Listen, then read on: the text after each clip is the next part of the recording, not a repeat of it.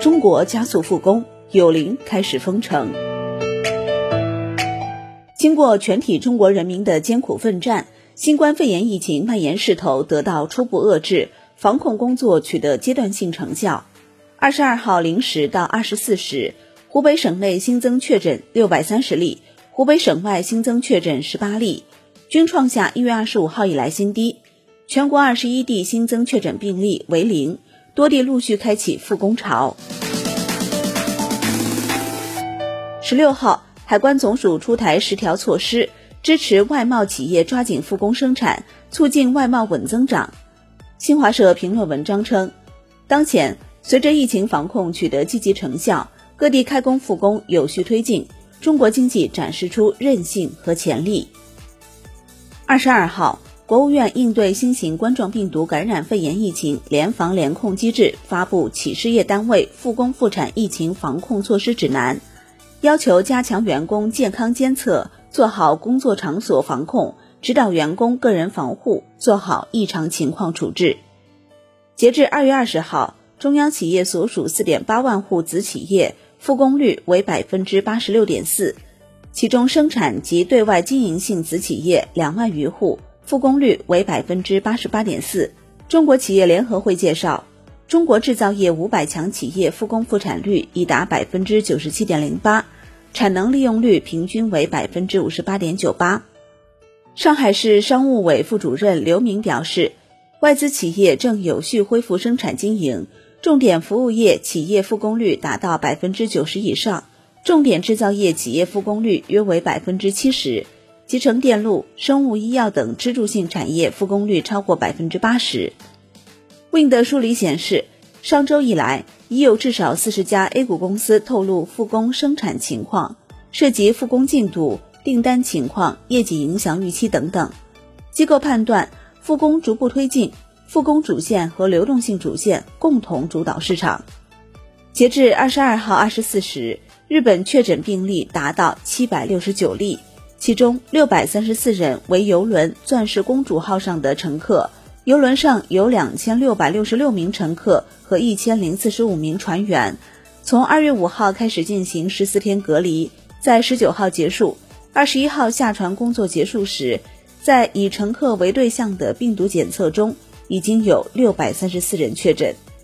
二十二号，厚生劳动省大臣加藤胜信表示，“钻石公主号”乘客下船后。发现有二十三人漏检了。另外，游轮上一名检测结果呈阴性的女性，下船后第三天确诊，且该女性下船后乘坐公共交通工具回家，也没戴口罩。目前，日本还没有采取统一的强制性措施。厚生劳动省二十号发布文件，要求活动主办方重新探讨举办聚集性活动的必要性，但没有强制暂停。官员表示，现阶段。并不是要一律叫停活动是否举办，最终还是由主办方自己做出判断。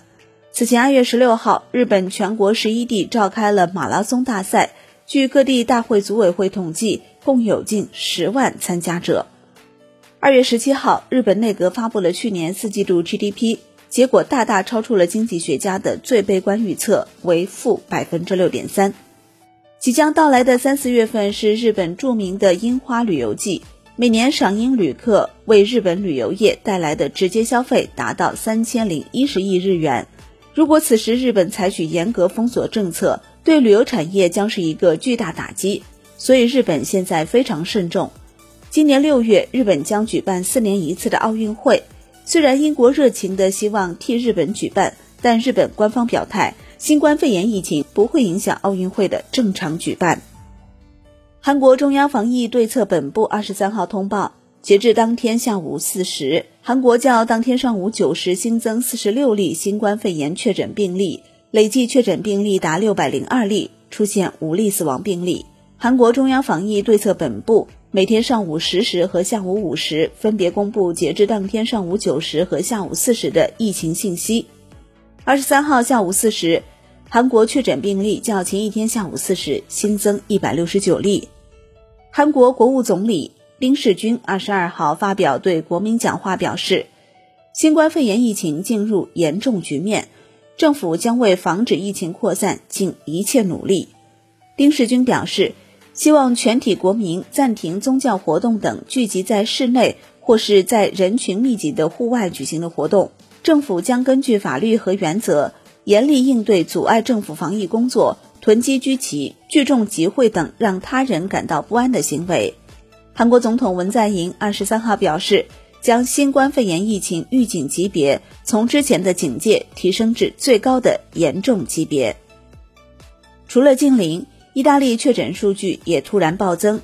前一个月，意大利确诊病例共二十一例，二十二号一天新增五十八例，目前是欧洲确诊最多的国家，而且出现了两例死亡病例。